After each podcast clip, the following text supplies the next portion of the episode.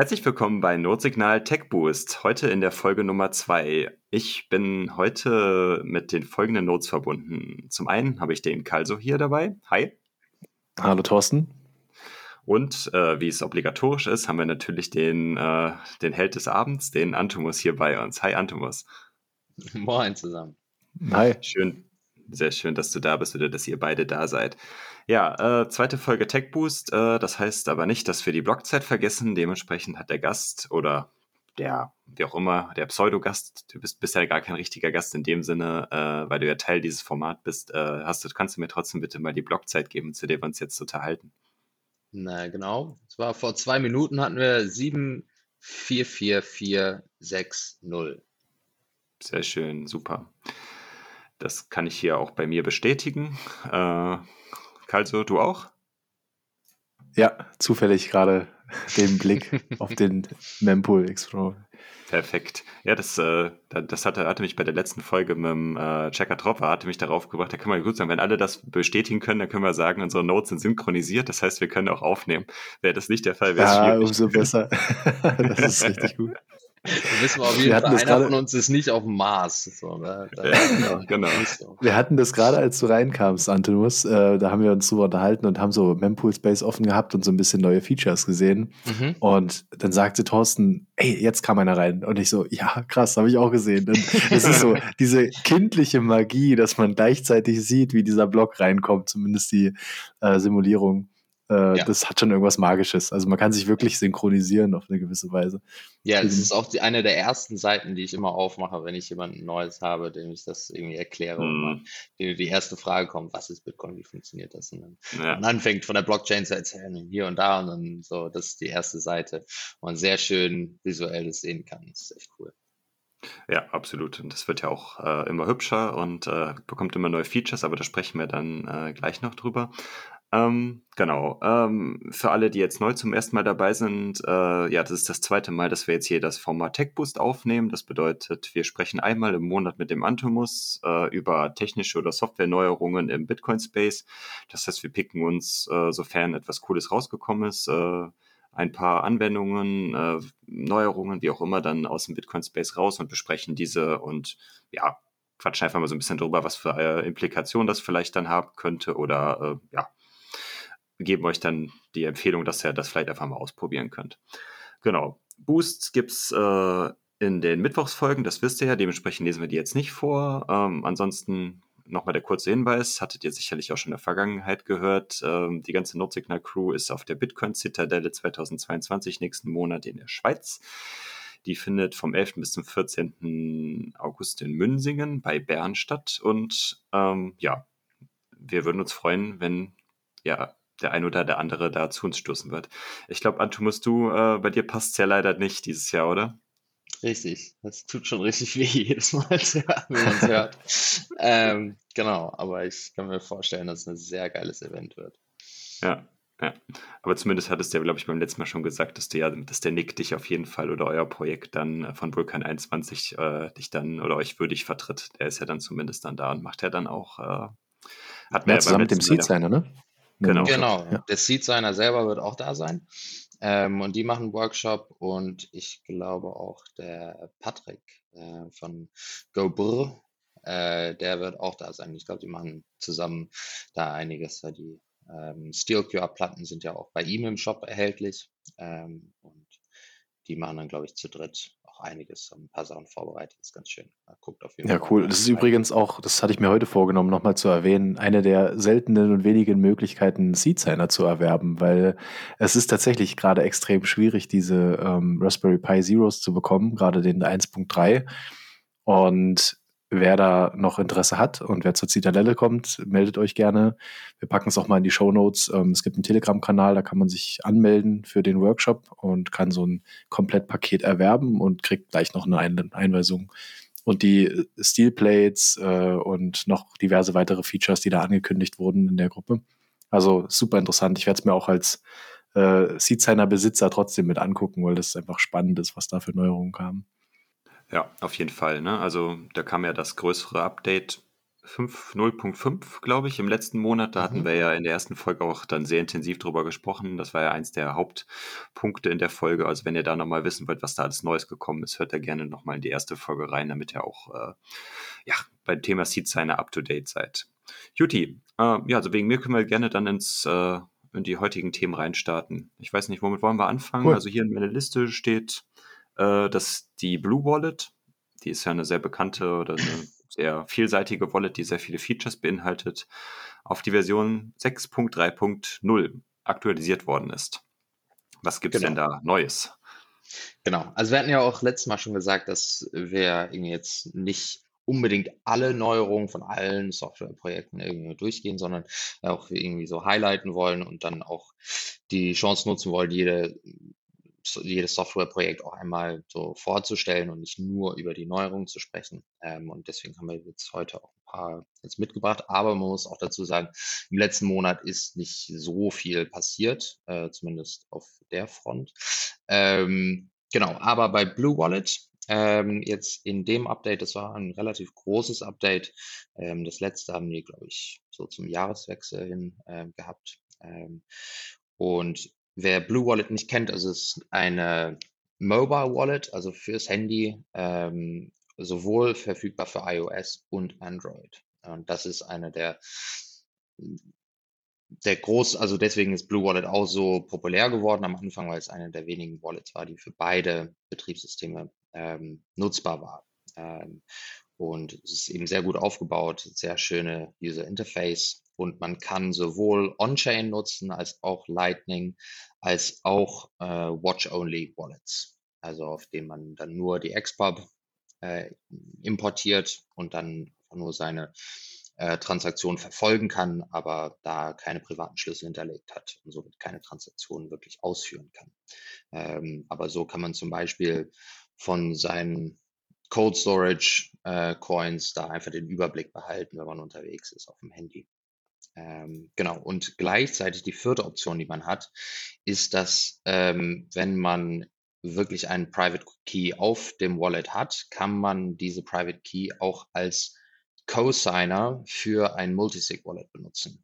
Und das ist auch ganz cool, dass man sagen kann, okay, ähm, man hat jetzt zum Beispiel einen Seed Signer und man hat eine Cold Card und man hat jetzt das Handy, auf dem auch eine Private Key ist und kann dann so über Sparrow Wallet oder über Spectre Wallet, so ein Koordinator, ähm, dann den sowohl das Handy mit dem privaten Schlüssel als auch die anderen beiden nutzen als einzelne Signer äh, von Multisig.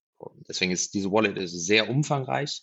Ähm, und genau, das letzte ist dann auch, man kann das auch als Koordinator benutzen. Das heißt zum Beispiel für alle, die einen Seed Signer haben, die können auch statt Sparrow oder Spectre auf dem Desktop, können auch Blue Wallet benutzen als Koordinator, um da Transaktionen zu erstellen und dann mit dem bekannten System des äh, QR-Codes hin und her schicken, ähm, so dann die Transaktionen mit dem Seed Signer signieren und dann wieder über Blue Wallet verschicken. Genau. Hm. Das ist ein schneller Überblick über die Wallet selbst.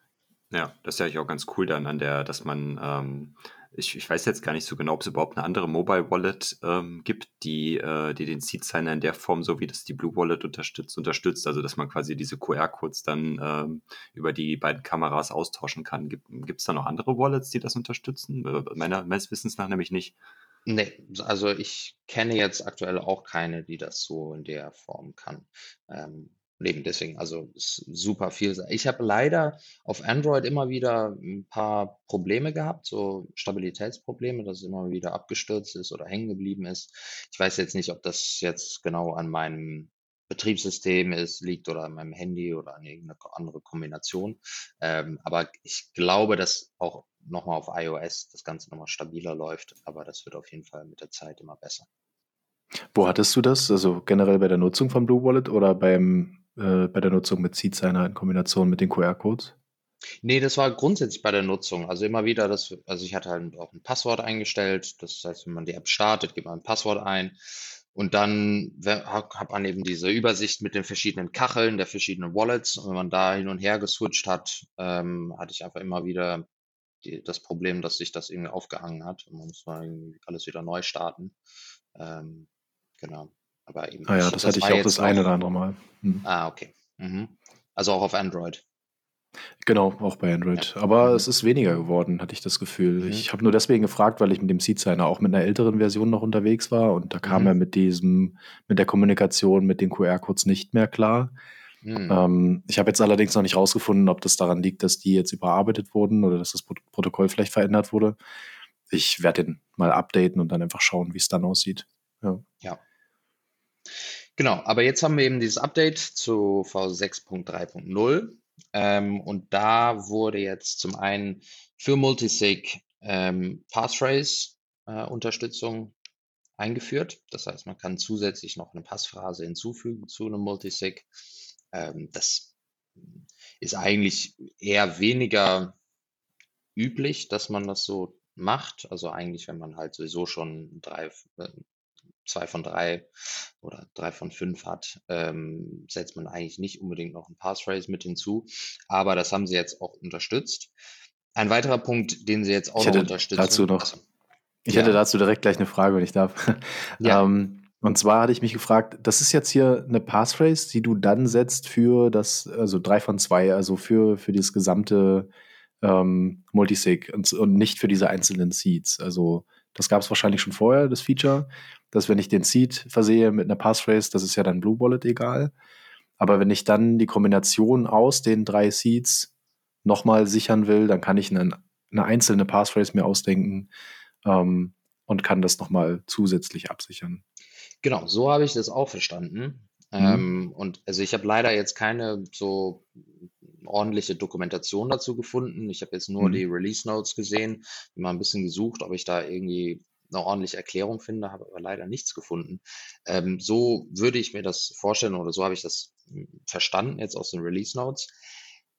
Was daran eben komisch ist, dass eigentlich mit einem Multisig will man ja eigentlich so ein Single Point of Failure auslöschen. Das heißt also, dass es keinen einzelnen Datensatz irgendwie gibt, der kritisch ist, den man, ähm, also wenn man halt zwei von drei hat, dann kann man einen dieser drei Schlüssel verlieren und kann immer noch an seine äh, Coins dran. Oder eben drei aus fünf, dann kann man sogar zwei verlieren.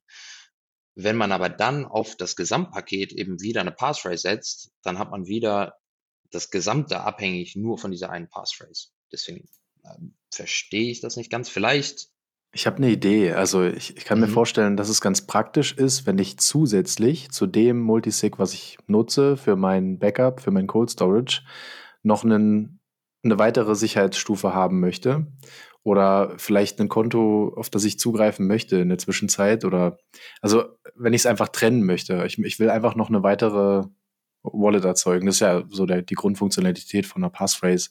Ich habe mhm. einen Seed, ich packe eine Passphrase dahinter, schon habe ich zwei Konten mit demselben Seed.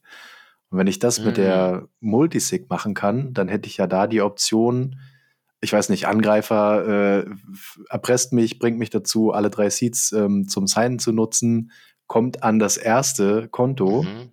Mhm. Und dann hätte ich da nochmal 20 Passphrases für diverse andere Konten dahinter. Mhm. Also einfach nur so als zusätzliche Sicherheitsstufe. Oder ich ich habe immer so ein Szenario im Kopf, dass man dieses, dieses Angriffsszenario, das ist eigentlich so ein negatives, aber ein positives ist ja auch, wenn ich das Multisig-Setup einmal aufsetze, mit diesen Steel-QRs von euch zum Beispiel, ähm, dann das mit der Familie nutzen will, dann könnte ja das, jedes Familienmitglied für sich wieder einen eigenen, eine eigene Passphrase haben und somit könnte man das auch wieder aufteilen. Also es ist natürlich, mhm. ja, es ist die Standardfunktionalität, das, die ich ja auch bei einem einzelnen Seed hätte. Aber ja, dann kann ich auch das, das Familienkonto absichern über so ein Multisig. Mhm. Es macht es aber Vielleicht trotzdem, finde ich, gerade wenn man das dann wieder individuell auf jedes Familienmitglied aufteilt, dann, dann trotzdem immer noch Multisig hat. Man ist ja trotzdem immer dann abhängig von Vater, Mutter, Schwester irgendwie oder sowas dann, dass die ja trotzdem ja dann immer dann mit ihrem Private Key dann bereitstehen müssen, um dieses Multisig dann zu, äh, zu, ja, zu legitimieren in irgendeiner Form. Also ob das praktikabel ist, äh, sei jetzt mal dahingestellt und man reißt sich natürlich dann auch noch massives äh, Problem da halt rein, dass halt, wenn man einmal einen Fehler macht, dass da halt äh, die, die Komplexität steigt halt noch massiv noch mal mehr an. Ne? Also das finde yeah. ich halt ist ein wichtiger Hinweis. Eine Multisig ist sowieso schon nicht wirklich äh, gerade in so einem Erbschaftsfall oder sonst sowieso was ist sowieso schon äh, wahrscheinlich ein Horror, das irgendwie sinnvoll irgendwie weiterzugeben. Und wenn man dann da noch eine Passphrase draufknallt, dann äh, macht die Sache ja dann noch, noch komplizierter.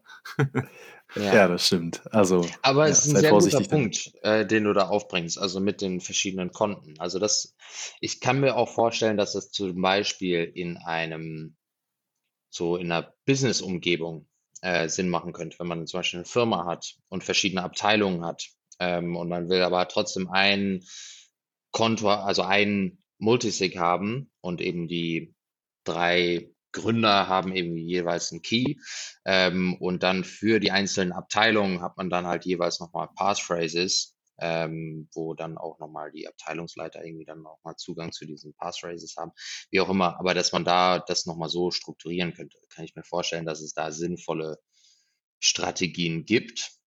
Aber eben, das sollte auf jeden Fall jedem klar sein, dass man dadurch, wenn man eben diese eine Passphrase verliert, verliert man eben den kompletten Zugang. Ähm, und das ist eben eine Stufe kritischer als nochmal die, die Schlüssel selbst. Tja, aber vielleicht finde ich da bis nächsten Monat nochmal was anderes raus. Wenn, wenn wir das vielleicht komplett falsch verstanden haben, dann äh, äh, korrigieren wir das nächste Woche. Aber so, ja, haben wir es bis jetzt verstanden. Genau. Der nächste Punkt, den die ähm, jetzt auch integriert haben, und das ist sehr cool zu sehen, ist Allen URL Auth. Ähm, und für, also Allen URL ist grundsätzlich eine, so eine Protokollfamilie. Ähm, die wurde jetzt, glaube ich, letztes Jahr eingeführt für Lightning. Und da geht es darum, dass man zwischen dem Empfänger und dem Absender kommunizieren kann, auch wenn, und zwar über HTTP, also quasi grundsätzlich über den Internetzugang, den einer dieser beiden Parteien äh, hat. Das heißt, man muss nicht zwangsläufig mit beiden Geräten online sein. Das heißt, ähm, man kann so Zahlungen entweder hm, eine Payment, also wirklich eine Zahlung ausführen oder auch Geld abziehen ähm, oder ganz viele verschiedene ähm, Konzepte damit umsetzen. Ähm, das eröffnet einfach so ein großes Spektrum an Funktionalitäten. Ähm, da gibt es eben zum Beispiel das LN URL, URL Pay ähm, und das LN URL Withdraw. Und dann eben jetzt das, was hier integriert wurde, ist LN URL Auth. Und das steht für Authenticate. Und das ist im Endeffekt eine Art, wie man sich auf verschiedenen Webseiten einloggen kann und identifizieren kann. Ähm, das heißt, so wie man das kennt auf manchen Seiten mit irgendwie Facebook anmelden oder mit Google anmelden, mit Amazon anmelden, wie auch immer. Ähm, da gibt es jetzt manche Seiten, bei denen man sagen kann, mit Lightning anmelden und dann scannt man einfach nur den Code, den man von der Website dann bekommt, mit der Lightning Wallet, den man hat, also hier in dem Fall dann auf Blue Wallet und authentifiziert sich mit der eigenen Public Key, die man auf diesem Wallet hat. Und somit muss man keine persönlichen Daten angeben, wie E-Mail-Adresse äh, oder ähm, sonstige oder irgendein Passwort, äh, das man sich merken muss, sondern man kann sein seine Public Key, seine öffentlichen Schlüssel von der Wallet, die man sowieso generiert hat, ähm, nutzen, um sich zu identifizieren. Das ist dann nur ein Public Key, den ich teile mit dem Anbieter. Weißt du das zufällig? Also ist das dann immer derselbe, muss ja immer derselbe sein, also aber nicht der XPub oder irgendwelche generellen Informationen äh, über mich oder mein Wallet, sondern das ist random eine Adresse, die ich neu generieren kann, ohne irgendwas preiszugeben. Genau. Genau. Ja, die wird auch nur dafür verwendet. Ähm, und also die Wallet separiert diese eine Pubkey. Das heißt also, du hast jetzt, das ist jetzt nicht eine Master Public Key, so dass du jetzt die, den gesamten Baum äh, neu generieren kannst, um alle Transaktionen zu nachzuverfolgen, sondern wirklich nur eine Adresse, ähm, die du aber so immer wieder abrufen kannst. Also deine Blue Wallet weiß, welche die dann halt verwenden soll. Das Ding ist aber natürlich, du musst immer wieder die gleiche Wallet benutzen. Ähm, wenn du halt mit eine neue Wallet benutzt, hast du eine neue Adresse oder eine neue Public Key und somit hast du dann eine neue Identität auf der Plattform, wo du dich anmeldest. Mhm. Das ist ja ein Riesenschritt Richtung Privacy, wenn man sich vorstellt, was man an Datenpreis gibt an Google, Facebook oder irgendwelche anderen Anbieter, wenn man sich nur mal anmeldet auf einer Seite. Und meistens steht ja dann schon da, dieser Anbieter darf dann folgende Sachen über dich erfahren oder du teilst folgende Informationen aus deinem Google-Konto mit dem Anbieter. Das ist schon spannend, wenn man das mal anonym hinbekommt mit einer Blue Wallet, wo einfach die, die Public Key ähm, so generiert werden, dass nichts in Bezug steht zu deiner Person. Da muss es auf jeden Fall hingehen. Spannendes Thema. Genau. Und eben, was halt super ist, ist, dass also eigentlich seitdem irgendwie so PGP äh, so erfunden oder in die breite Masse gekommen ist, äh, so in den 90er Jahren, war immer wieder der Push so, okay, wir müssen das irgendwie hinkriegen, dass jeder ein, ein Keypair für sich generiert und die benutzt als ähm, so, so zum Einloggen auf verschiedenen Seiten und so weiter, um sich halt zu authentifizieren. Aber da das halt einfach äh, vom, vom User Experience so schwierig war, das umzusetzen, war das eher schwierig für äh, so, dass das weit adoptiert wurde. Und das ist jetzt schön, dass du jetzt so über so einen Umweg, äh, da jetzt mit Bitcoin sowieso alle mit jedem Wallet ein, ein Public Pirate Key Pair haben, ähm, das so wieder verwenden können. Und die Generierung des Private, äh, des Public Keys findet auf dem, auf der User-Seite statt. Also wenn man sich jetzt vorstellt, man geht eigentlich zu Amazon und loggt sich ein, tippt mal das Passwort ein und die erstellen dann eben daraus einen Hash und gleichen das in ihrer Datenbank ab und gucken, ah, okay, passt der Hash halt zusammen und dann, wenn das passt, kann, kriegt man Zugang.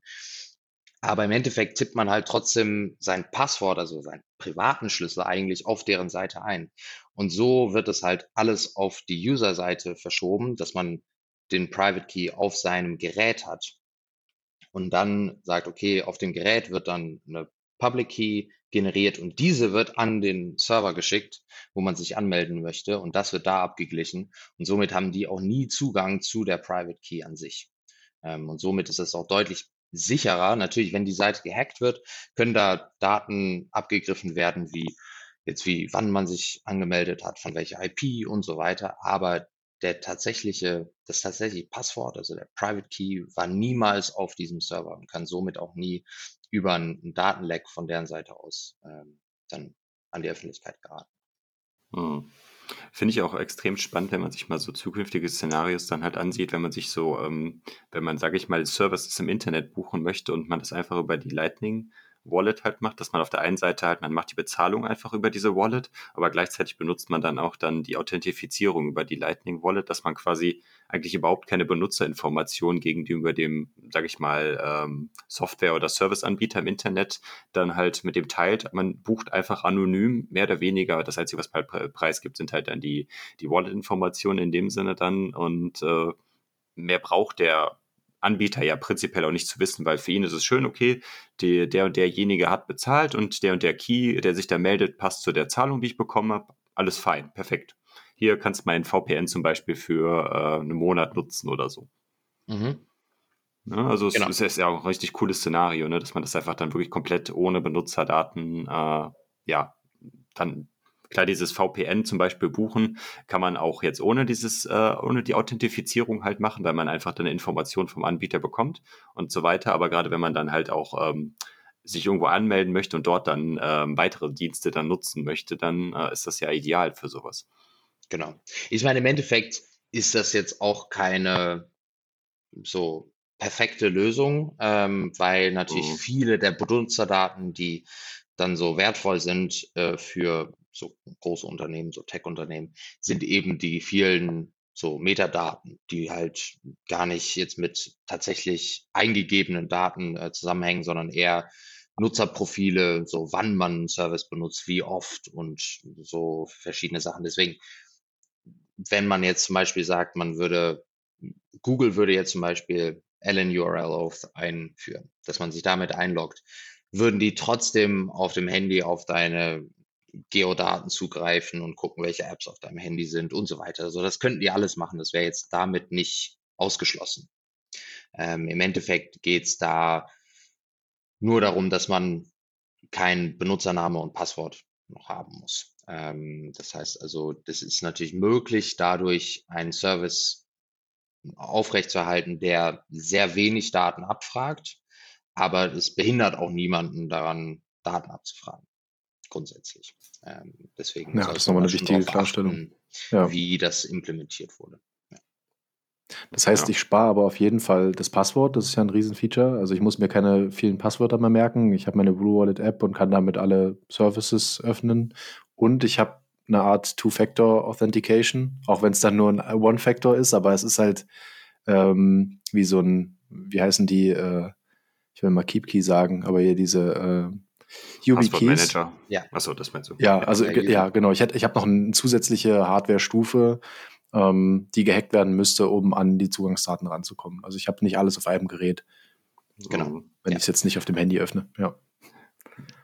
Was mir fällt gerade in dem Kontext noch was ein. Ich weiß nicht, wie seht ihr das? Ähm, das ist so ein bisschen etwas Technisches. Dass ähm, die Lightning-Implementierung von Blue Wallet ist natürlich ist ein Custodial Service. Das muss man vielleicht auch nochmal differenzieren, dass das im Gegensatz zum ähm, äh, On-Chain non-custodial ist. Beziehungsweise die Lightning-Implementierung ist, ähm, ist custodial. Das heißt ja eigentlich, Blue Wallet verwaltet ja für einen dann auch die Schlüssel.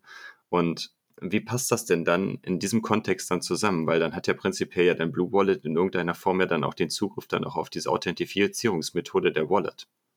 Oder? Genau.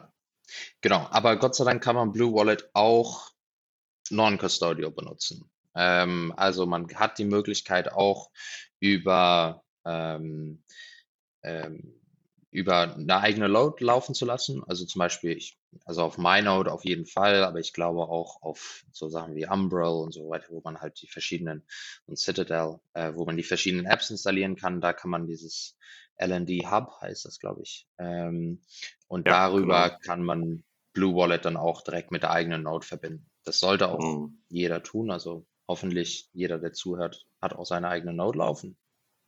ähm, aber wenn man das hat, dann sollte man auf jeden Fall das auch damit verbinden. Natürlich ist es eben möglich, dann auch über Blue Wallet äh, Custodial das Ganze, zu, also Lightning zu benutzen. Aber dann ist dein Punkt genau richtig, also dass man damit dann halt auch seine ähm, Public Key an Blue Wallet äh, freigibt. Ne? Also die können das auf jeden Fall sehen. Ähm, und genau, also das ich weiß jetzt, ja, aber die werden vermutlich auch irgendwie Daten über den ähm, über die App abgreifen, an welchen Services du dich halt irgendwie verbindest und so weiter. Also deswegen, wenn man das benutzt, ähm, ist es wahrscheinlich schon ein guter Ratschlag zu sagen, dass man dann auch ähm, das Non-Custodial nutzen sollte und mit seiner eigenen Node verbinden sollte. Grundsätzlich auch schon, aber dann nochmal zusätzlich. Hm, ja, sehr gut. Ähm, was mir gerade eben noch aufgefallen ist, kurze Ergänzung, du hast am Anfang erwähnt, dass Blue Wallet ähm, auf iOS bzw. auf Android verfügbar ist und es gibt sogar eine Desktop-Variante für äh, Mac OS. Also da gibt, mhm. da gibt es das zumindest für, für Mac gibt es die Version dann auch ähm, als Desktop-Variante. Ich glaube aber, die unterscheidet sich äh, vom Funktionsumfang, soweit ich das in der Vergangenheit immer wieder gesehen habe, von der Handy-Variante. Also die hinkt der Entwicklung schon hinterher mit dem, was die, okay. ähm, weil die hat zum Beispiel, soweit ich das weiß, keine Implementierung von einem Tor-Service was die mobilen Varianten äh, zum Beispiel schon haben. Das liegt wahrscheinlich mit daran, dass man bei einem Desktop Tor sowieso irgendwie dann auch äh, als Service parallel installieren kann, was natürlich bei dem Handy nicht unbedingt immer der Fall ist. Oder nicht so einfach. Genau. Gut. Ähm, habt ihr noch was zu Bluebonnet oder sollen wir zum äh, nächsten Punkt übergehen? Hatten wir schon den äh, Multilanguage Support für BIP39? Ah, das war noch genau. ein Feature. Genau, das war noch ein Feature. Auch das finde ich sehr merkwürdig, dass man unterschiedliche BIP39 Wortlisten unterstützt. Find, also es wurden da, es gab da in der Vergangenheit schon einige äh, so ähm, Proposals, so Vorschläge, irgendwie das äh, auch umzusetzen. Es gibt da diese Listen auch in unterschiedlichen Sprachen. Grundsätzlich finde ich, dass die, die Sicherheit am höchsten ist, wenn man einen Standard hat, um den man arbeitet. Ähm, und ich finde, dass grundsätzlich auch in dem ganzen Space die sehr viel in Englisch ist und natürlich, dass man die, die Apps und die Software grundsätzlich übersetzt, ist eben sehr gut, um einfach so die ähm, ja, Menschen auf der ganzen Welt irgendwie damit dann äh, der, das Ganze zugänglich zu machen.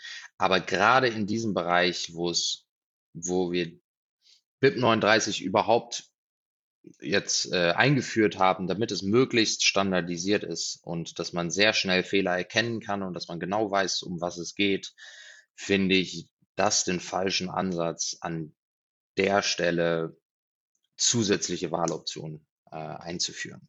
Ähm, und im Endeffekt muss man ja auch nicht verstehen, was jedes Wort bedeutet, sondern man muss nur wissen, welche Buchstaben stehen und ähm, ob das jetzt Englisch, Deutsch, Spanisch oder Italienisch ist, ist im Endeffekt eigentlich zweitrangig. Ähm, und deswegen würde ich da eher von abraten, nicht standardisierte BIP39 Wortlisten zu verwenden. Ja, guter Punkt. Einfach erhöht die Komplexität und die Gefahr, Fehler zu machen, wird einfach vergrößert. Und ja, hat man eben bei, beim Multisig auch schon, ja, sollte man dann versuchen, vielleicht dann zu vermeiden, idealerweise. Sehr gut, guter Punkt. Äh, dann haben wir die Blue Wallet soweit abgehakt. Ähm, dann hatten wir als weitere größere Änderung die Software, ähm, ich glaube, sie heißt einfach nur Mempool. Ähm, ich weiß nicht, ähm, also ist die Webseite, unter der ihr diese Software äh, gehostet erreichen könnt, ist manpool.space. Aber ich glaube, diese, dieser ähm, Block Explorer oder diese Visualisierung heißt einfach nur Mempool, soweit ich das weiß. Genau. Und genau. da ist die 2.4.0 rausgekommen jetzt im letzten Monat. Genau. Ähm, das ist eben Mempool ist ähm, eigentlich äh, auch gleichnamig ähm, die in Anführungszeichen Warteschlange der Transaktionen, ähm, die bereits in dem Netzwerk verteilt wurden, aber noch nicht in einem Block ähm, integriert wurden oder aufgenommen wurden. Ähm, und da gibt es eben eine sehr lange Warteschlange und die mit den höchsten Gebühren sind eben ganz vorne und die mit den niedrigen Gebühren weiter hinten. Und jetzt vor einigen Jahren ähm, gab es, also es gab eigentlich schon immer Block Explorer, also Seiten, auf denen man die Blockchain durchsuchen konnte nach bestimmten Transaktionen, nach bestimmten Blöcken, nach verschiedenen Statistiken und so weiter. Ähm, aber bis vor ein paar Jahren war das eigentlich nur so Echtzeitdaten. Also man konnte dann sehen, okay, man konnte auch mal durch die verschiedenen Blöcke durchgehen, aber es war alles tabellarisch aufgeführt. Ähm, man musste sich da durchklicken und es war alles sehr unübersichtlich.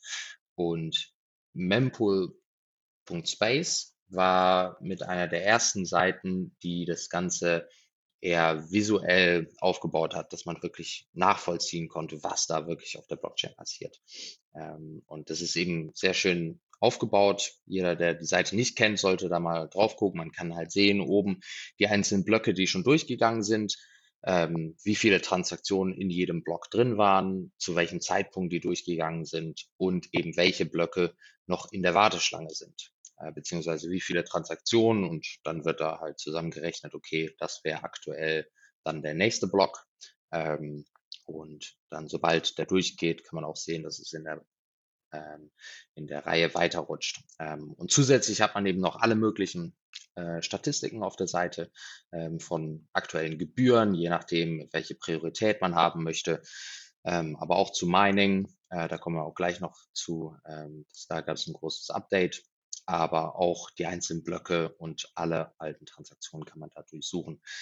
Grundsätzlich gibt es drei Gründe, warum man so einen Block Explorer benutzen würde. Das erste und wichtigste ist eigentlich, dass man Transaktionen so nachschlagen kann.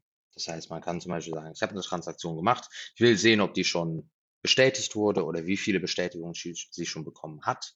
Ähm, und so kann man die gesamte Historie aller Transaktionen im Bitcoin-Netzwerk, die jemals stattgefunden haben, durchsuchen und auch so den, den Flow der, der Zahlungen auch genau immer weiter nach, nachvollziehen. Somit könnte eigentlich jeder, der mal ein Bitcoin empfangen hat, diese Transaktion aufrufen und dann zurückklicken bis zu dem Zeitpunkt, wo dieser Bitcoin gemeint wurde. Ähm, je nachdem, kann man mal gucken, wie alt seine Bitcoins sind. Ähm, und somit sehen, wie viele Transaktionen da ein, so dahinter stehen. Ich meine, natürlich spaltet sich das halt immer wieder auf, aber so kann man wirklich sehen, ähm, dass die, die Transaktionspfade für jeden offensichtlich oder einsehbar sind. Genau, das ist der erste Grund. Der zweite Grund ist, um, wenn man eine Transaktion ausführen möchte, dass man nachguckt, wie, sind wie ist aktuell die Gebührenlage? Wie viele Transaktionen sind gerade in der Warteschlange? Wenn ich weiß, ich muss auf jeden Fall in der nächsten Stunde mein, meine Zahlung durchbekommen, kann ich dann ungefähr abschätzen, okay, ich muss so und so viele Gebühren ähm, an meine Transaktion dranhängen, damit die eben in der Zeit durchgeht. Oder ich habe vielleicht auch einen Tag Zeit, dann kann ich ein bisschen niedriger gehen oder auch eine Woche. Ähm, und so kann man das alles ein bisschen abschätzen. Ist besser als einfach pauschal irgendeine Gebühr reinzusetzen und dann zu hoffen. Ähm, ich meine, auch da gibt es Möglichkeiten, das noch im Nachhinein zu ändern, aber einfacher ist es, wenn man im Vorhinein einfach mal reinguckt und so die effizienteste Gebührenhöhe dann benutzt. Wenn man nicht überbezahlt sozusagen. Genau. Man kann sich immer schon einen guten Hinweis holen, wie sieht es dann gerade aus und brauche ich jetzt, also muss ich wirklich 30 Cent für die Transaktion bezahlen oder reichen noch 10 Cent? So ist genau. es ja zum Glück jetzt gerade, aber es gab ja auch schon schlimmere Zeiten, wo man mal 20 Euro bezahlt hat für eine Transaktion. Da warte ich doch lieber den Tag und gucke nochmal nach, wie es in Zukunft aussieht. Ja. Absolut. Also wer schon vor so anderthalb Jahren dabei war, da sah das Ganze auch schon ganz, ganz anders aus und das über mehrere Monate. Ähm, und da in solchen Umgebungen ist es dann doch sehr gut zu sehen. Und grundsätzlich kann man da auch immer wieder Muster erkennen. Also man kann sich da auch den zeitlichen Verlauf angucken. Man kann auch sehen, so, so am Wochenende, ähm, irgendwie so Sonntagnacht zahlt man in der Regel am wenigsten. Jetzt aktuell macht es keinen großen Unterschied, weil er eigentlich immer wieder jeden Tag leer wird. Aber ähm, zu solchen, in, in solchen Umgebungen, wo die, die Kosten doch relativ steigen, ähm, ist es immer wieder gut zu sehen, an zu welchen Zeiten äh, die Gebühren am niedrigsten sind.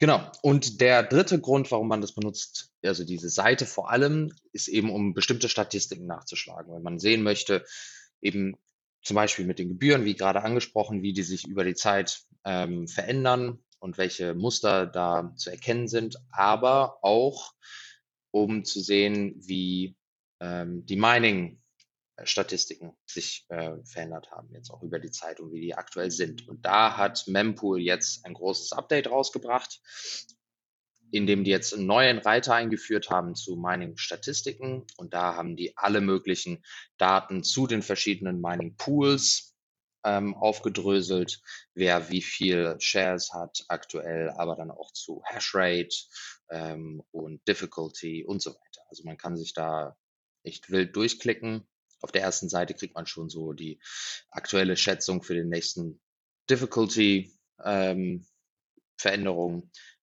und eben wann das sein wird. Ähm, aber wenn man dann auf den Reiter oben geht für die Mining-Statistiken, das nennt sich genau, also ich bin hier auf dem falschen, Moment, das nennt sich Mining Dashboard, glaube ich, ist das das? Mining also, Dashboard, ja, das kann sein. Ja, ist dann mempool.space ähm, Mining als Backslash. Nee, genau, ist das, neue, ist das neue Symbol, was da jetzt hinzugekommen ist, wo der kleine Hammer dann äh, auf dem zweiten Tab dann äh, abgebildet genau. ist. Genau, Mining Dashboard, genau. Ja.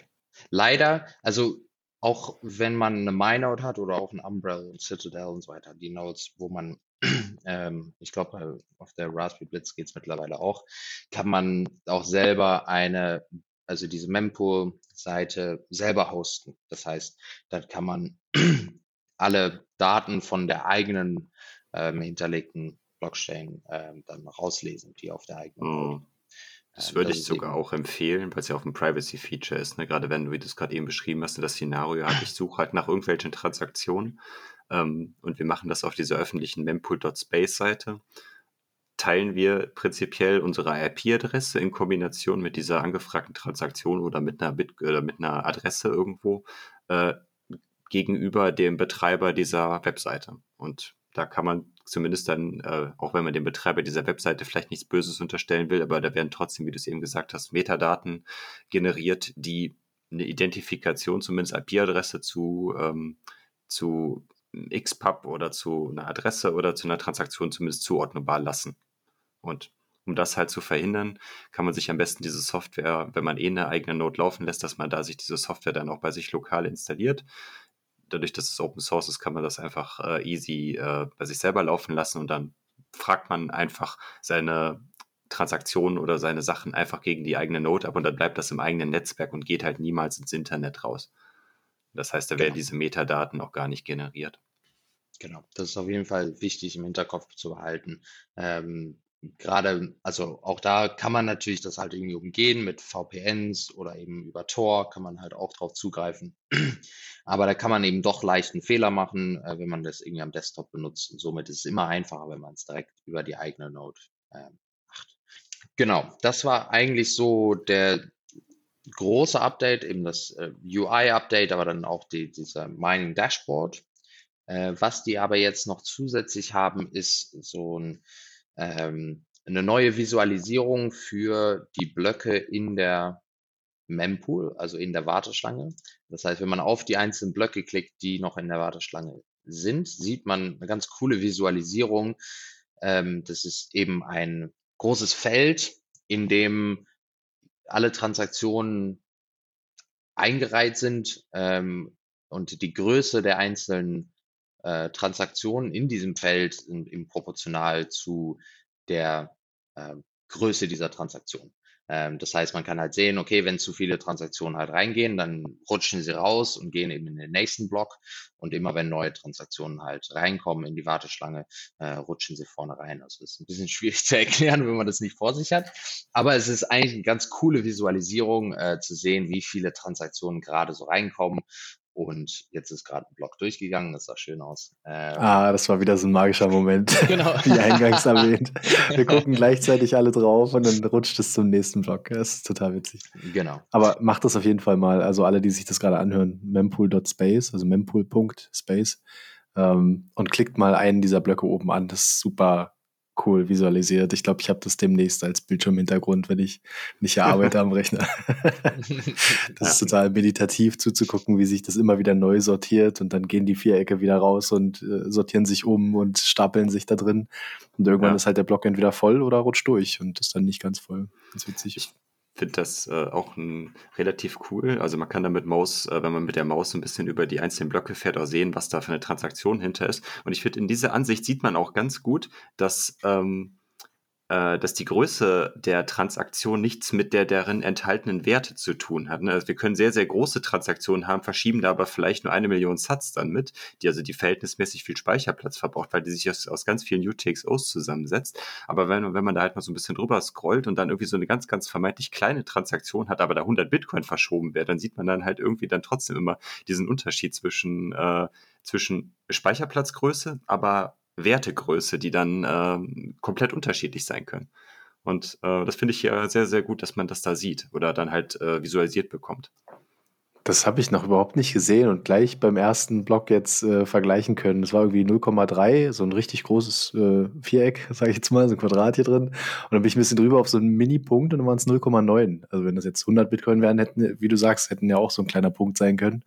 Witzig, dass Leute halt eben, genau, entsprechend der Menge der Daten die sie in den Block äh, schreiben wollen, bezahlen und nicht der Menge an Bitcoin, die da transferiert werden. Genau. Genau, das ist vielleicht auch mal wichtig, wichtiges Learning. Ne? Also für alle, die äh, dann neu in dem Bereich sind, einfach, es ist egal, wie viel ihr verschiebt, man bezahlt halt die Datenmenge, die man schreibt und nicht die, ja, den, den Wert, den man verschieben möchte. Also man kann, weiß ich nicht, zwei Milliarden Gegenwert in Dollar auch für fünf Cent äh, umgerechnet äh, äh, Transaktionsgebühr verschieben aber man kann auch, äh, weiß ich nicht, 20 Euro für eine 20 Euro äh, Gegenwert in Bitcoin auch verschieben. Also das kann man prinzipiell auch machen, wenn die Transaktion so groß ist. Wie sinnvoll das ist, sei jetzt mal dahingestellt, aber äh, es ist, ja, das zeigt es das zumindest. Man kann sich ja nicht immer aussuchen. Ich glaube, da brauchen wir auch mal nochmal eine separate Folge zu, wie wir das, äh, wo wir das diskutieren, äh, wie es dazu kommt, dass man so hohe ähm, Gebühren zahlt oder dass die Transaktionen so viel Speicherplatz brauchen. Das müssen wir mal separieren. Genau. Nur äh, kurz für den Hinterkopf, auf Lightning ist es eben genau andersrum.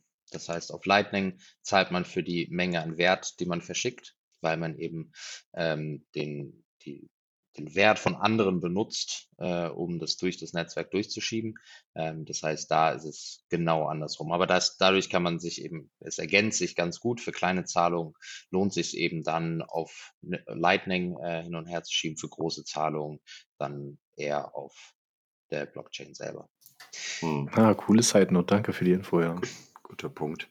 Und ähm, was mir gerade eben noch eingefallen ist, du hast eben drei Punkte erwähnt, warum man diese Software nutzen sollte. Der vierte Punkt ist natürlich, wenn man einen Bitcoin-Podcast anfängt, dass man da immer schön schauen kann, welche Blockhöhe wir denn aktuell haben. Auch sehr, sehr wichtiger Use Case dafür. Die Notes zu sinken. So ist es. Das funktioniert natürlich aber nur, wenn, wenn man die äh, Software bei sich auf der eigenen Node laufen lässt, damit man da auch immer schaut, ob man dann die gleichen Informationen hat. Wenn alle auf mempool.space auf die eigentliche Seite gucken, ist da jetzt nicht so viel Magic bei. Aber wenn das bei Das stimmt, das Risiko da betrogen zu werden, ist ja dann auch da. Ne? Jetzt nicht unbedingt für einen Podcast, wenn uns jemand den falschen Block untermogeln will, aber ähm, gucke ich immer nur auf mempool.space und alle synchronisieren sich da drauf, dann kann ich natürlich auch mal falsche Informationen abgreifen und mich vertun und denken, die Transaktion ist schon bezahlt. Dabei hat der Website-Betreiber für, für den äh, Versender der Transaktion gestimmt und so getan, als wäre es so. Oh ja. Genau. Also eben, für jeden, der, der gerade zuhört und noch keine Node laufen, laufen hat, das ist eben genau der Grund, warum man selber eine Node also aufsetzt. Ähm, weil im Endeffekt, was deine Wallet macht, wenn du jetzt einfach eine Wallet auf deinem Handy installierst und du hast die nicht verbunden mit deiner eigenen Node, verbindet die sich mit einem Server, ähnlich wie hier mempool.space, der alle Daten sammelt. Und dieser Server liefert einem eben alle Informationen von allen Transaktionen, die in allen Blöcken integriert wurden und wann die durchgegangen sind. Und somit kriegt man eben die Bestätigung rein, ob man jetzt eine Zahlung erhalten hat oder ob die eigene Zahlung auch durchgegangen ist und wie viel Bitcoin man selber in dieser Wallet hält. Und da kann eben diese Seite ein sonst was für Informationen halt mitteilen. Und da kann man eben dann sich also dann ganz leicht betrügen. Ähm, wie man das dann genau umsetzen muss, muss man halt im Einzelfall dann sehen. Aber man will auf jeden Fall nicht falsche Daten bekommen. Und wenn man die eigene Node hat, ähm, weiß man auf jeden Fall, was da passiert und welche Daten man bekommt und kann sich auch darauf verlassen. Ja, guter Punkt. Ähm, ja, aus meiner Sicht können wir jetzt dann gerne auch mit Hinblick auf der schon verstrichene Zeit gerne auch zu, schon zum dritten Projekt oder Softwarepaket gehen. Äh, wenn ihr, wenn ihr mögt, außer ihr habt noch wichtige Punkte, die ihr jetzt gerne noch zum Mempool äh, noch erwähnen wollt. Nee, gerne. Ähm, gut, dann würden wir den, das dritte Softwarepaket im Bunde heute ansprechen und das ist äh, die Implementierung von Lightning LND. Da ist dies jetzt in der 0.1.5 äh, Beta veröffentlicht worden. LND macht sehr, sehr kleine Schritte in den Versionsnummern, das, aber jetzt haben wir schon zumindest schon mal eine hinterm, hinter, also die letzte äh, Stelle ist mal eine Null. Das heißt, das spricht schon dafür, dass es eine größere Änderung ist, weil wir eine runde Zahl haben oder eine, eine volle Zehnerstelle geschafft haben. Ähm, genau, da ist, äh, die ist jetzt auch kürzlich veröffentlicht worden oder ich glaube, es war auch irgendwann im Juni. Ähm, was gibt es denn da Neues? Genau, also im LND ist grundsätzlich eine, eine Lightning Node Implementierung. Da gibt es auch unterschiedlich, also zum Beispiel auch ähm, Core Lightning jetzt mittlerweile, früher hießen die C Lightning ähm, und auch Eclair und es gibt noch ein paar andere. Ähm, Im Endeffekt ist es vergleichbar wie Bitcoin Core für Bitcoin. Ähm, es ist quasi eine Hauptimplementierung ähm, der Spezifikation des Protokolls. Ähm, und das wird, äh, wurde, ähm, also wird betrieben von Lightning Labs und die haben auch ihr eigenes System mit Bolts, das haben wir schon gehört. Das ist so, die sind immer wieder die aufeinanderfolgenden Spezifikationen. Aktuell sind wir bei Bolt 11 und Bolt 12 steht auch bald bevor. Ähm, genau, aber in diesem Update haben wir jetzt Support ähm, für Metadaten in Payment Invoices. Das heißt, ähm, man soll jetzt die Möglichkeit bekommen, innerhalb von Zahlungen ähm, ein, in einem kleinen Feld auch zusätzliche Metadaten mitzuschicken.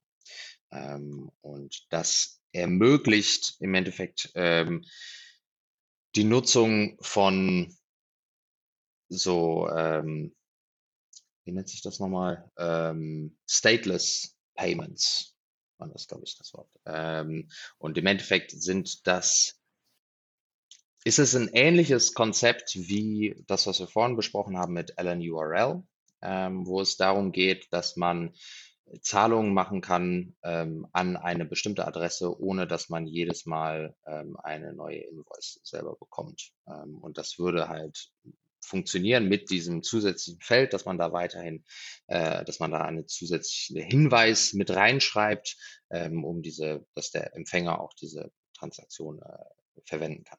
Ähm, und das, wie das klingt, ist das halt schon eine Vorwegnahme von dem, was auch in Bolt 12 kommen wird. Ähm, das ist eigentlich dann vollumfängliches Paket, ähnlich wie LNURL, also dass man das auch für alle möglichen verschiedenen Sachen benutzen kann, wie dieses ähm, Pay oder Withdraw oder vielleicht auch sogar mit dem ähm, Einloggen, äh, diese Login. Ähm, aber das Praktische daran an Bolt 12 ist eben, dass ähm, das nicht über HTTP geht, sondern dass das alles auf dem Bitcoin-Netzwerk an sich bleibt. Ähm. Und gibt es eine große Rivalität zwischen den beiden. LNURL ist jetzt schon draußen, Bolt 12 noch nicht. Ähm, und da werden wir jetzt sehen, wie, wer sich da langfristig durchsetzt. Aber das ist jetzt noch nicht, soweit sind wir noch nicht. Ähm, hier in diesem Update sind erstmal nur diese Metadaten in den Zahlungen möglich, um eine bestimmte ähm, Anwendung jetzt äh, zu aktivieren.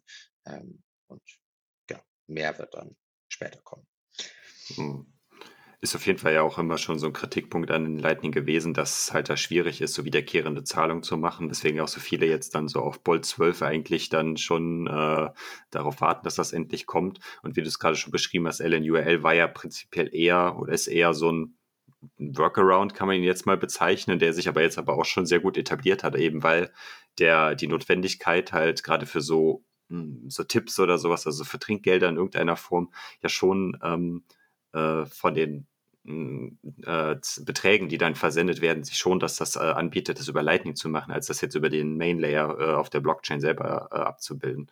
Und das, was der Markt halt fordert, na gut, wenn es halt auf Protokollebene jetzt in Bolt äh, halt nicht schnell genug geht, äh, ja, geht's halt dann, sage ich mal, das ist ja prinzipiell wie so ein Second Layer auf Lightning in irgendeiner Form, kann man es vielleicht bezeichnen, dann, der da diese Implementierung ermöglicht. Das ist ja nicht auf, auf Protokollebene selber. Und ähm, ja, das wird halt, glaube ich, ja auch regel benutzt. Wir benutzen es ja selber auch mit diesen ähm, äh, Lightning-Adressen. Das ist ja auch, glaube ich, eine mhm. Implementierung, die aus dem LNURL herauskommt. Mhm. Ähm, und genau, das nur mal so als, als Hinweis noch. Genau. Also da gibt es auch eben einigen Streit und Clinch zwischen den einzelnen Developern der, der verschiedenen Lager da. Ähm, aber das ist auch die Konkurrenz ist auch ganz gut zu sehen. Ähm, ich denke, irgendwann werden die sich auch angleichen oder es wird sich auch eins langfristig durchsetzen. Aber wir sind eben aktuell noch an einem Punkt, wo jeder experimentiert und da ist auch schön zu sehen, dass es da viele verschiedene Ansätze gibt, die auch da konkurrieren aktuell. Deswegen da sollte man sich, glaube ich, keine Sorgen machen. Ähm, Genau, aber LND hat jetzt zusätzlich auch Taproot ähm, sowohl Zahlungen als auch Empfänge ähm, eingeführt ähm, für die On-Chain Wallet. Ähm, das ist jetzt nichts wahnsinnig Wildes. Das haben jetzt eigentlich die meisten jetzt mittlerweile äh, integriert. Zusätzlich gibt es noch Music und Neutrino. Ähm, schwieriges Wort. Aber Music 2, ähm, das ist, also Music grundsätzlich ist ähm, die neue Spezifikation von Multisig mit Taproot. Das heißt, es ist ein, ähm, ein Schema, mit dem man mehrere Public Keys zusammenführen kann zu einer Public Key, die auch nur eine einzelne Signatur benötigt. Das heißt, wenn unterschiedliche Parteien zusammenkommen, wie in einem traditionellen Multisig, können die eine ähm, Transaktion erstellen, die genauso aussieht wie eine Single-Sig-Transaktion. Ähm, und das wird auf der einen Seite dazu führen, dass man deutlich weniger Gebühren zahlt wie aktuell ähm, und gleichzeitig deutlich bessere Privatsphäre bekommt, da man eben nicht mehr unterscheiden kann, was für eine Wallet hat man, ähm, wie ist da das Multisig aufgebaut. Jeder, der eine ganz normale Taproot-Zahlung macht, könnte eine 3 von 5 oder eine 11 von 15 äh, Multisig da liegen haben und keiner könnte das on-chain sehen. Und hier, da gibt es unterschiedliche Schemen, wie man diese ähm, Public Keys zusammenführt. Und da gibt es eben dieses Music 1, 2 und 3. Ähm, und hier äh, die versuchen, also LND hat hier jetzt die erste Implementation, Implementierung von Music 2 gemacht. Ähm, das ist ein bisschen effizienter als Music 1. Also es ist einfach ein bisschen Kommunikation, wie man jetzt diese ähm, Public Keys zusammenführt, ist relativ ähm, kompliziert. Man muss mehrere Runden machen äh, von Scannen von QR-Codes in, äh, zwischen den einzelnen Parteien. Ähm, und Music 2 ist einfach ein bisschen effizienter. Da gibt es ein bisschen weniger Kommunikation, die nötig ist, äh, um da ans Ziel zu kommen. Und hier ist jetzt eine erste Implementierung, äh, die sollte aber noch als sehr ähm, so, äh, also man sollte vorsichtig sein. Experimentell, das ist das Wort, genau. Ähm, deswegen, also jeder, der sich damit auskennt, kann da gerne mal mit rumspielen, äh, aber das ist äh, noch sehr ähm, also noch in den staatlichen, da gibt es noch nicht viel. Hm. Ähm, das genau. ist cool, dass das kommt. Das Kurze Frage, du, du sagtest auch, dass das äh, die Gebühren senkt. Ist das so? Also ich habe dann nicht mehr das Risiko, dass ich später, wenn ich jetzt Multisig für, nutze für mein äh, Cold Storage, dass ich mit Taproot generell mit der Aktualisierung und den Funktionalitäten das dann vereinfacht schreiben kann. Wir waren ja gerade bei dem Thema im Blog, äh, dass es darauf ankommt, wie viel Daten ich schreibe. Das heißt, es wird reduziert, die Datenmenge. Genau, absolut. Also im Endeffekt ist es so, dass aktuell bei normalen Segwit-Adressen ähm, hat man, wenn man einen Multisig hat, werden alle Public Keys von allen Schlüsseln in der Transaktion hinterlegt.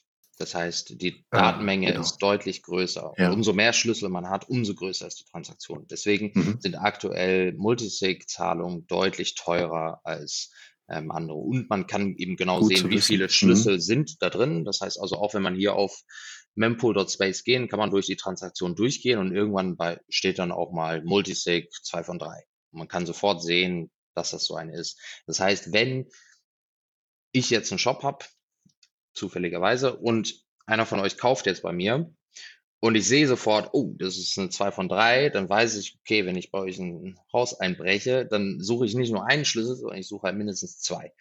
Ähm, deswegen, das ist sowohl ein Sicherheitsrisiko als auch ein Privatsphärenrisiko, weil man mich so mit deutlich besser aus einer Masse an Transaktionen herauspicken kann. Und zusätzlich ist es noch ein ökonomischer Nachteil, weil ich mehr, ähm, mehr Gebühren zahle. Und all das wird ähm, jetzt äh, relativiert durch Taproot, indem man, bevor man die Transaktion überhaupt veröffentlicht, alle Schlüssel kombiniert zu einem, zu einer Public Key.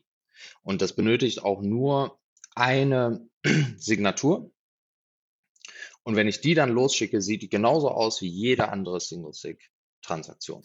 Und somit sind die Kosten genau gleich wie eine Single-Sig-Transaktion. Natürlich hängt es cool. immer noch davon ab, was für Inputs ich habe. Ähm, aber ähm, gleichzeitig kann auch keiner sehen, dass es überhaupt Multisig ist oder wie viele Keys ich hinter diesem Multisig liegen habe.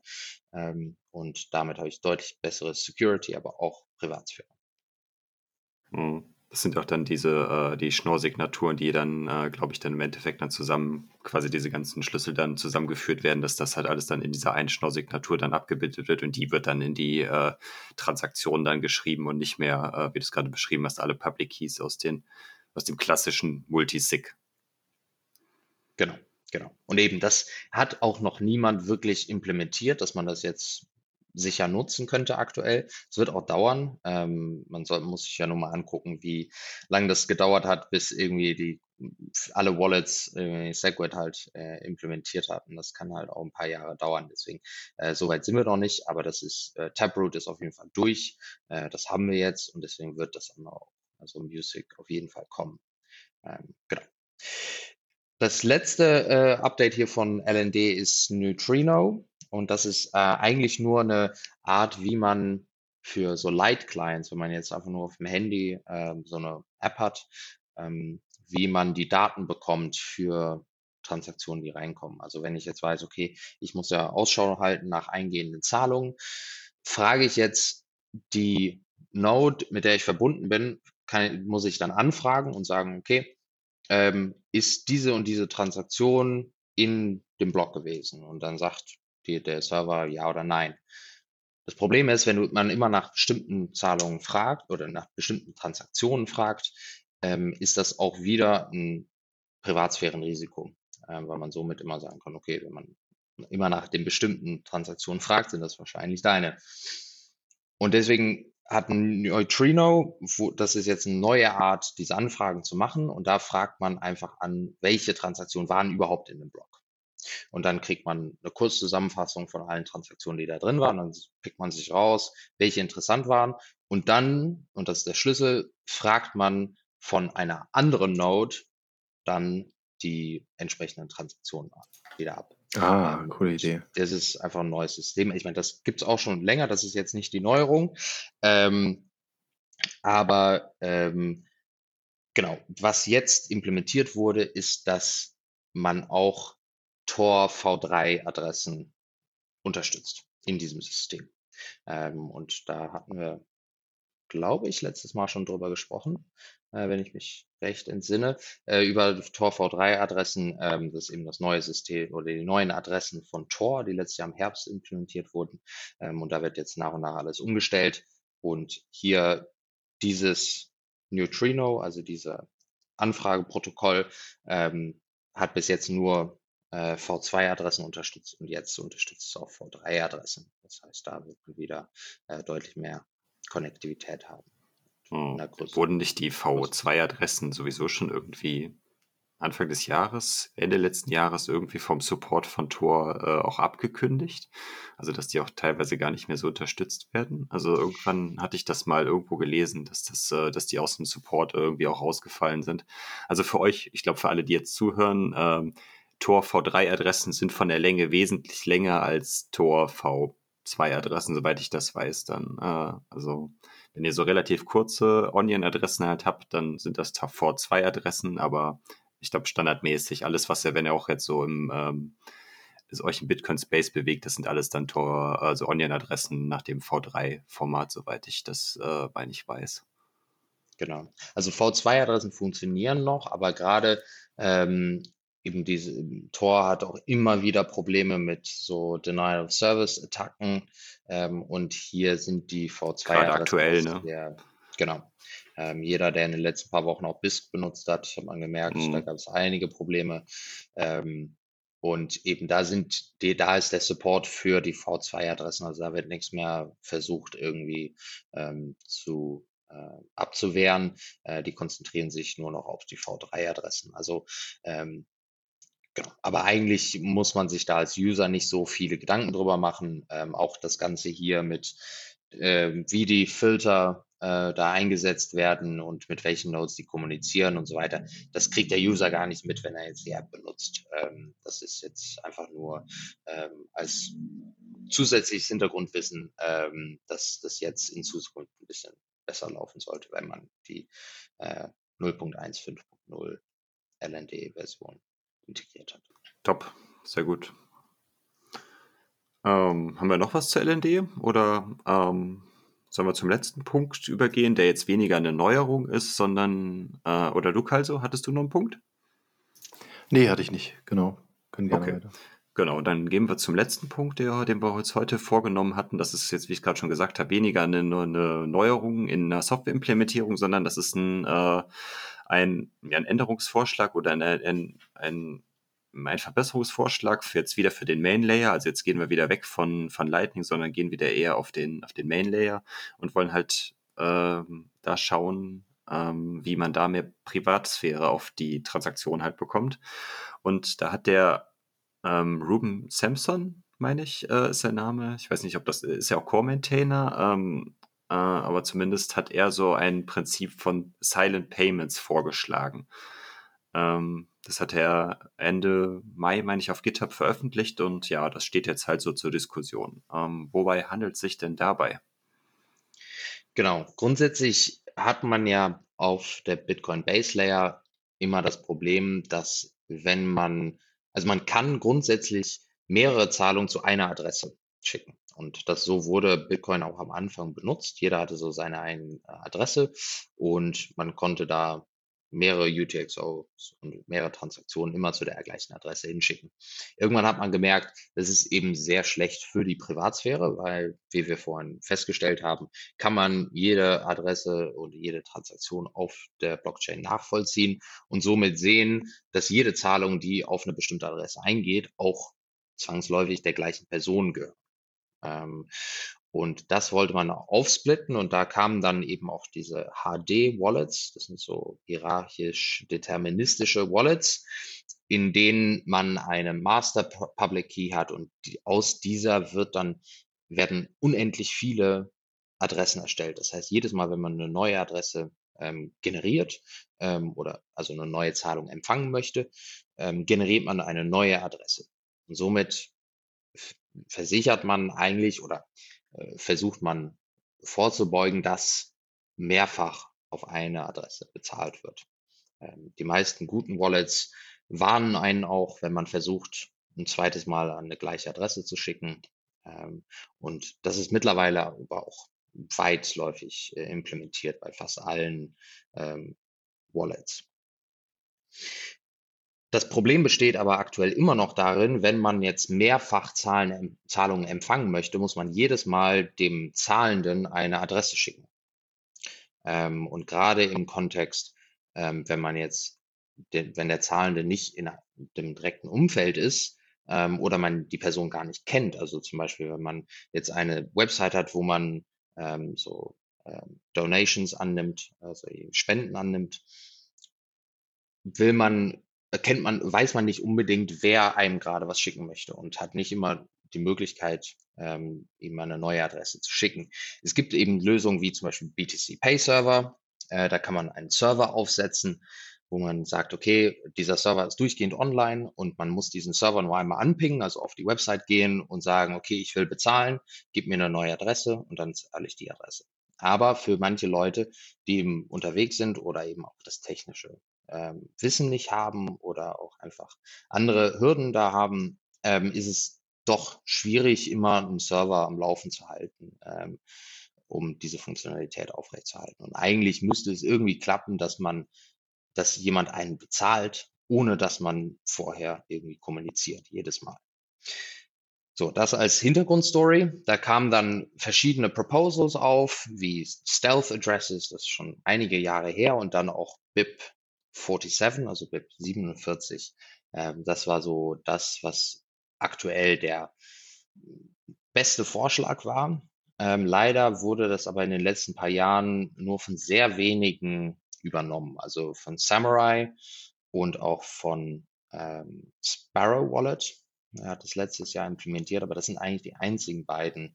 Und somit funktioniert das Ganze gar nicht so gut, ähm, mhm. weil es doch relativ kleiner Kreis ist an Nutzern, die das benutzen. Und Im Endeffekt geht es ja. bei diesem System darum, dass man ein Payment Code hat, ähm, den man teilt mit jemand anderem. Und sobald man diesen Payment Code hat, muss man einmal eine Notification Transaktion machen, also einmal eine kleine Transaktion machen, nur um Daten auszutauschen, zu sagen, jo, hier bin ich, ich will in Zukunft zahlen.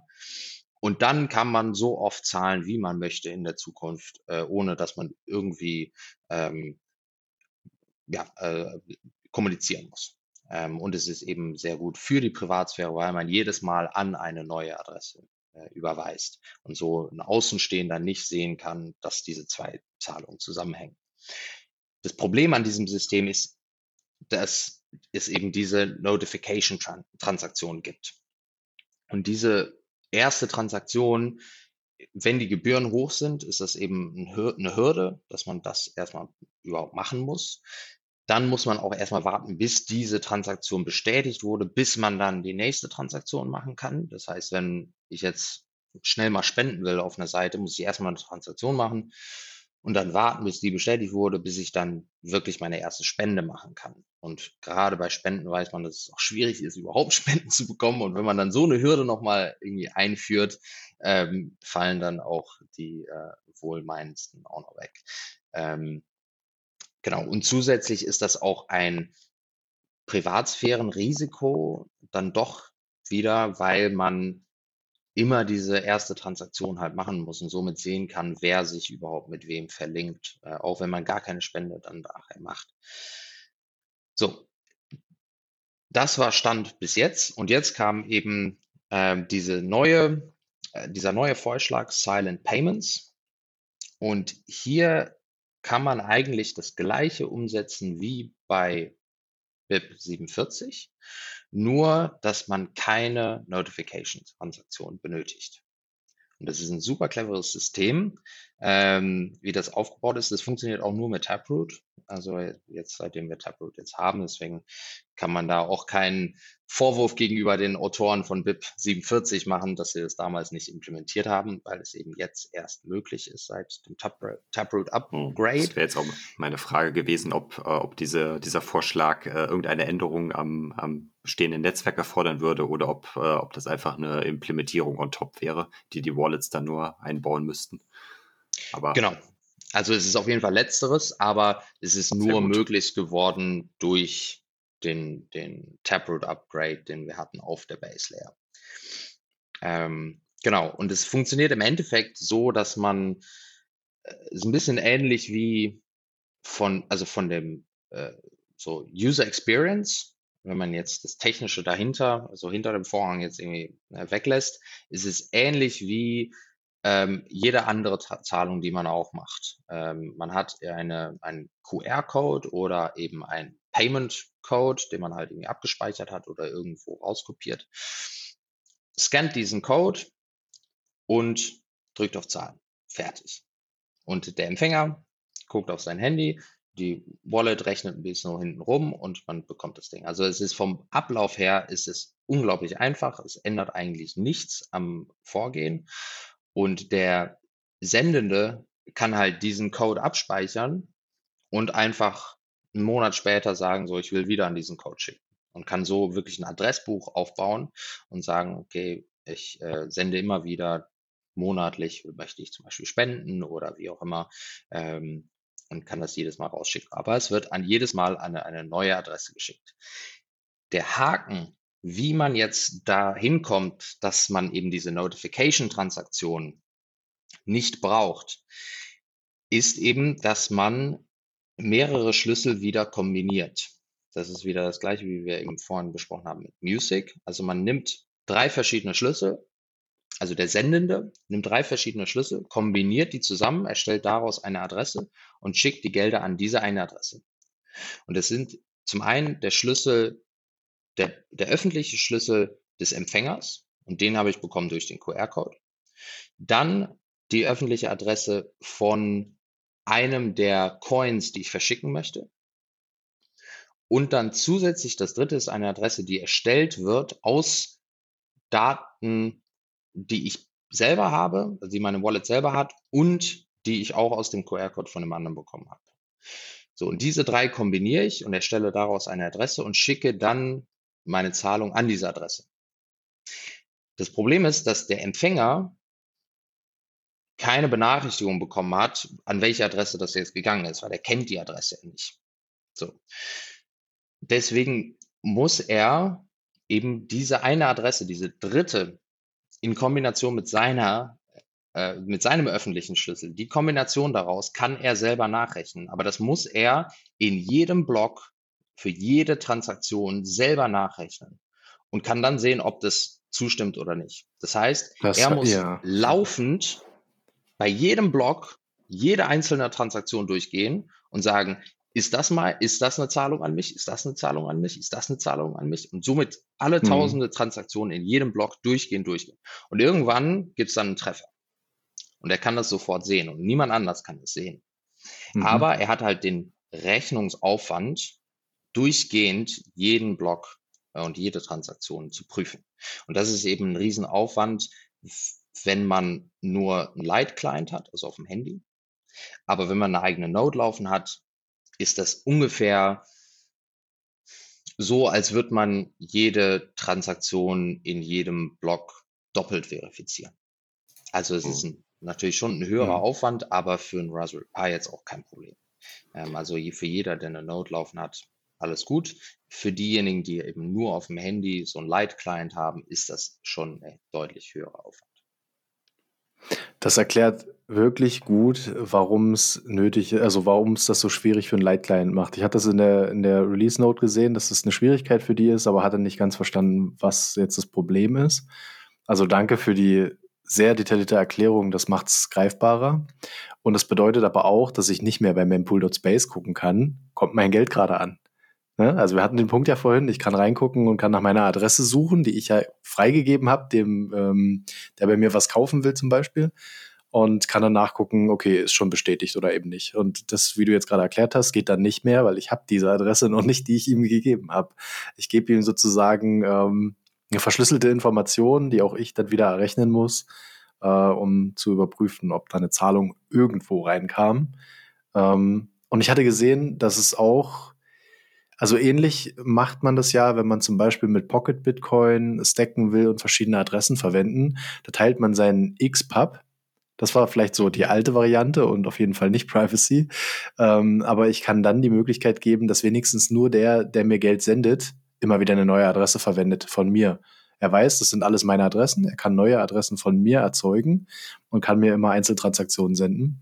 Und das ist dann nicht mehr nötig, weil ich muss mich nicht mehr nackt machen. Ich muss nicht mehr komplett alle Adressen freigeben, die, die zu diesem Seed gehören, zu diesem Wallet gehören. Ähm, und gebe dann nur noch diese verschlüsselte Information frei und mache lieber den Rechenaufwand zum Teil auf meiner Seite. So habe ich es verstanden. Genau, absolut. Also gerade zu dem letzten Punkt, ähm, wurde das eben gerade von verschiedenen Börsen eben ähm, eingeführt, dass man da einfach die XPub freigibt.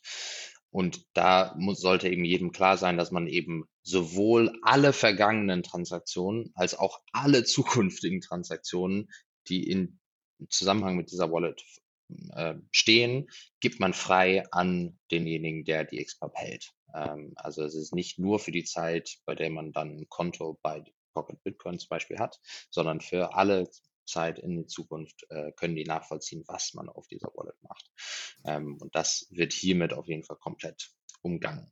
Ähm, zu, dem, zu dem Punkt, dass man das nicht bei Mempool nachschlagen kann, das ist richtig, ähm, aber zu dem Zeitpunkt, wo die Zahlung dann ins Netzwerk veröffentlicht wird, also sobald die Zahlung in die Mempool kommt, kann deine Node ja auch schon diese Zahlung äh, oder diese Transaktion kalkulieren und sehen, ist eine von denen ah, meine. Ja. Das heißt, eigentlich sollte das auch relativ schnell gehen, dass ähm, bei im Schnitt alle zehn Minuten kommt ein Block durch, da ist die Node relativ schnell mit fertig. Sobald ein Block durchgeht, dann kann er in der Zwischenzeit auch einfach die Mempool durchgehen. Ähm, und dann sollte man auf dem Handy eine Bestätigung bekommen, ja, da ist gerade eine Transaktion in der Warteschlange, in der Mempool. Ähm, und dann kann man die rauskopieren und die in Mempool ähm, .space halt einfügen. Aber okay. es ist eben richtig, dass man vor überhaupt eine Zahlung stattgefunden hat, kann man da nichts nachschlagen. Ja. Oh. Das also würde für mich jetzt von meinem, von meinem Verständnis aber auch bedeuten, dass wir ja wahrscheinlich noch zusätzliche, zusätzliche Software irgendwie auf der Node installieren, installieren müssten, die quasi genau diese, diese Kalkulation für einen durchführt, die ja quasi dann so diese Server, Server-Komponente von dieser, ich nenne sie jetzt mal ähm, Silent Payment Wallet äh, dann halt ist, dann darstellt, die quasi dann genau diese Funktion halt macht, weil ich bezweifle, dass das in Bitcoin Core implementiert wird, diese Kalkulation. Absolut, ja, ja. Also das glaube ich eben auch. Ähm, das würde vermutlich im ersten Schritt so sein, dass man dann eben wie jetzt aktuell auch auf der MyNote oder auf Umbrel ähm, hat man dann eben so eine App, die man einfach installiert ähm, und die geht dann einfach die Daten durch, berechnet das und man verbindet das halt einfach irgendwie mit einem Pairing Code, mit irgendeiner App auf dem Handy und dann kann man eben in einer Blue Wallet zum Beispiel, wenn die das implementieren würden, ähm, könnte man das dann abrufen. Ja, sehr spannend auf jeden Fall. Hast du einen, äh, einen Einblick äh, darüber, ähm, wenn, sage ich jetzt mal, wenn das jetzt in der Entwicklergemeinde gut ankommen würde, wie schnell sowas dann äh, dauern würde, bis das dann, äh, sage ich mal, so in, in, in die breite Masse dann halt irgendwie aufgenommen wird. Das hängt ja wahrscheinlich dann auch immer von, ja, von Wallet zu Wallet ab oder von wer auch immer das dann implementiert bei sich, oder? Genau, also aktuell spielen da eben verschiedene Faktoren eine Rolle. Also zum einen ist es eben jetzt eine sehr junge ähm, so Proposal, eben jetzt März, April, Mai, ich weiß nicht genau, jetzt auf jeden Fall in den letzten paar Monaten, ist auf jeden Fall nicht lange her, dass das überhaupt äh, veröffentlicht wurde, dieser Vorschlag. Ähm, das heißt, da wird erstmal sehr viel ähm, Arbeit reingesteckt, das Ganze zu verifizieren, das Ganze zu kontrollieren und zu gucken, hat das nicht irgendwelche so Zweit-, Dritt- äh, Effekte, die man irgendwie doch nicht so offensichtlich im ersten Moment sieht, die irgendwas anderes ähm, beeinflussen könnten. Ähm, gucken, dass da alles sicher ist, dass man da keine Chance hat, äh, dass man bei dem Protokoll grundsätzlich irgendwie seine Coins verlieren könnte oder einschließen könnte oder irgendwie sowas. Dann kommt aber natürlich nochmal hinzu, sobald die Spezifikation an sich als sicher ähm, deklariert wurde, dann müssen halt dann Software-Wallets halt irgendwie reinkommen und die müssen dann diese Spezifikation überhaupt erstmal umsetzen und das dann wirklich in ihre Software einbauen. Das dauert dann auch nochmal.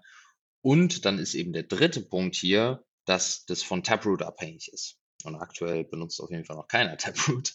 Das heißt, ähm, das ist auch von der Taproot Adoption halt auch abhängig. Also ich würde jetzt in diesem Jahr ist es definitiv ausgeschlossen, dass wir da ähm, noch irgendwie eine, eine funktionsfähige Implementierung sehen. Ich könnte mir schon vorstellen, dass man das nächstes Jahr sieht, also 2023.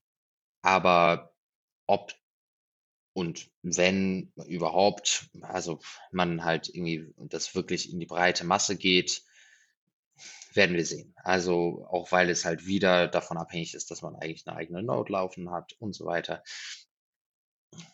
Glaube, ich glaube schon, dass das Potenzial größer ist als BIP 47. Ich habe so das Gefühl, BIP 47 hatte so, das hatte seinen Lauf und irgendwie so mittlerweile ist es ein bisschen ja, abgeflacht und da passiert, glaube ich, auch nichts mehr. Ich glaube, der Zug ist abgefahren. Ähm, fand ich sehr schade, weil ich habe das sehr lange irgendwie versucht zu unterstützen. Ähm, aber jetzt das, da sehe ich hier deutlich mehr Potenzial. Ähm, aber eben dafür brauchen wir Taproot Adoption und das ganze System muss äh, auch einfach verifiziert werden und durchgesetzt werden. Aber ich glaube schon, dass wir da Mitte, Ende nächsten Jahres da schon einiges sehen können. Hm. Ist vielleicht dann auch für die Hörer jetzt dann auch gut, um das mal zu relativieren, einfach ähm, um da halt so ein bisschen die Perspektive einfach zu nehmen, wie lange das einfach noch so dauert und dass die, äh, die Mühlen im Bitcoin-Netzwerk ja sehr, sehr langsam malen, was ja auch äh, eigentlich ein, äh, ein positiver Aspekt ist und jetzt nicht, wir machen jetzt irgendwie alles äh, von jetzt auf gleich und bauen wahrscheinlich noch äh, neben ein Feature noch äh, 2000 äh, Probleme oder Bugs dann irgendwie in das äh, Netzwerk ein und machen quasi alles nur unstabiler damit. Und, das machen die äh, anderen. Genau. Das, Das, das ist richtig. Das soll jetzt hierbei nicht unser Thema sein. Aber äh, ab guter Punkt, glaube ich. Aber es ist vielleicht für uns auch spannend, äh, wenn es da halt ähm, äh, Entwicklung zu dem Thema gibt, dass wir das in zukünftigen Folgen vielleicht dann nochmal aufgreifen, wenn es da halt was Neues gibt, dass wir da dann nochmal äh, drüber sprechen können, weil genau dafür war dieses Format ja eigentlich auch gedacht. Genau. Eigentlich fand ich es jetzt auch ganz cool, dass man eben so ein paar Software-Updates halt auch macht und dann vielleicht kriegen wir das auch hin, jedes Mal irgendwie einfach am Ende allen so ein Thema, was irgendwie aktuell diskutiert wird oder irgendwie vorgeschlagen wird oder jetzt irgendwie so im Raum steht, ähm, auch mal vorzustellen und mal durchzusprechen. Ich meine, da gab es ja in den letzten Monaten auch ein paar kontroverse Themen, äh, aber das habt ihr, glaube ich, auch besprochen. Aber ähm, ja, ich meine, da gibt es sehr viele verschiedene Sachen. Ähm, vieles von denen wird gar nicht umgesetzt, äh, aber es ist irgendwie ganz cool, dann doch immer mal wieder die Chance zu nutzen, sowas vorzustellen. Hm, ja, finde ich auf jeden Fall gut, wenn wir da äh, das so ein bisschen halt den, den einen Teil erstmal wirklich so, das, was, ja, was wirklich was harte Fakten sind, das, was veröffentlicht wurde und das, was, was halt, äh, wo da der Ausblick ist, in die Richtung kann es in Zukunft halt gehen, was dann wirklich dann auch noch umgesetzt werden könnte. Irgendwann finde ich gut. Ja, also Karl, so ist ja wahrscheinlich für dich genauso. Ne? Ja, coole Idee. Ja. Gut, ich glaube, aus meiner also Sicht sind wir jetzt soweit durch. Ich meine, wir haben, haben jetzt schon über eine, eine Stunde 20 auf der Uhr, aber ich meine, die Themen, ähm, wenn man sie nicht komplett ohne Kontext erklären will, ist es halt sehr schwierig, glaube ich, äh, ähm, da einfach so drüber zu reden, äh, wenn man halt keinen Kontext hat. Und deswegen ist, glaube ich, ganz gut, dass das auch mal ein bisschen länger wird. Ähm, Fand ich übrigens ganz angenehm, dass du ausgeholt hast, äh, bei Mempool zum Beispiel mit den Features genau. und so. Das muss einem schon klar sein, warum man das diskutiert. Finde ich gut. Ja, ich meine, das Gute ist, beim nächsten Update wissen die Zuhörer schon mal Bescheid. Dann, äh, genau, man kann immer wieder verweisen auf die einzelnen Themen. Das hatten wir ja gesagt, genau. wir wollen auch Themen vorstellen ja. und nicht bloß einzelne Updates. Ja. Genau, absolut. Äh, und vielleicht kann man an der Stelle auch nochmal ganz kurz ähm, darauf hinweisen, äh, für gerade für die technischen Sachen, die auf, ähm, auf dem Main Layer an sich laufen. Wir besprechen ja aktuell Bitcoin begreifen von Kalle Rosenbaum. Äh, da haben wir jetzt kürzlich das achte Kapitel besprochen. Also es gibt schon die ersten acht Kapitel, wo quasi das Bitcoin-Netzwerk in seinem jetzigen Zustand fast komplett schon äh, besprochen wurde. Und es ist sehr, sehr technisch, aber ähm, da kriegt ihr meines Erachtens einen sehr guten Background, wenn ihr euch da durchgearbeitet habt, damit ihr auch diese Themen, die wir hier bei uns jetzt hier in diesem Format besprechen, noch besser verstehen könnt. Deswegen können wir da eigentlich dann eigentlich nur auf dieses Format nochmal verweisen, dass das durchaus hilfreich ist. Super. Dann wenn von euch keine Punkte mehr offen sind, kann ich eigentlich nur sagen, vielen Dank nochmal, Antumus, dass du dir wieder die Zeit genommen hast, mit uns die Neuerungen zu besprechen. Kalso, danke, dass du mich dabei unterstützt hast oder uns, äh, dass, dass ja. du das hier mit, mit uns mitgemacht hast. Und äh, ja, kann einfach nur sagen, äh, wie immer, ähm, folgt und bewertet uns, hört gerne äh, unsere Podcasts oder auch die ganzen anderen Bitcoin-Podcasts über Podcasting 2.0 Apps. Äh, wenn euch die Inhalte gefallen, schiebt ein paar, Schat äh, paar, paar Schatz, ein paar Satz rüber und ähm, ja, gebt so den, äh, den Podcastern, wenn, wenn euch der Inhalt gefallen hat, äh, ein bisschen was zurück, wenn ihr mögt. Müsst ihr aber auch nicht. Ihr wisst ja, äh, wir machen das ja sehr gerne und äh, äh, wollen damit kein Geld verdienen. Genau. Dementsprechend kann ich nur sagen, Focus on the Signal, not on the Noise und bis zum nächsten Mal im nächsten Monat. Ciao, ciao. Ciao. Ciao, danke.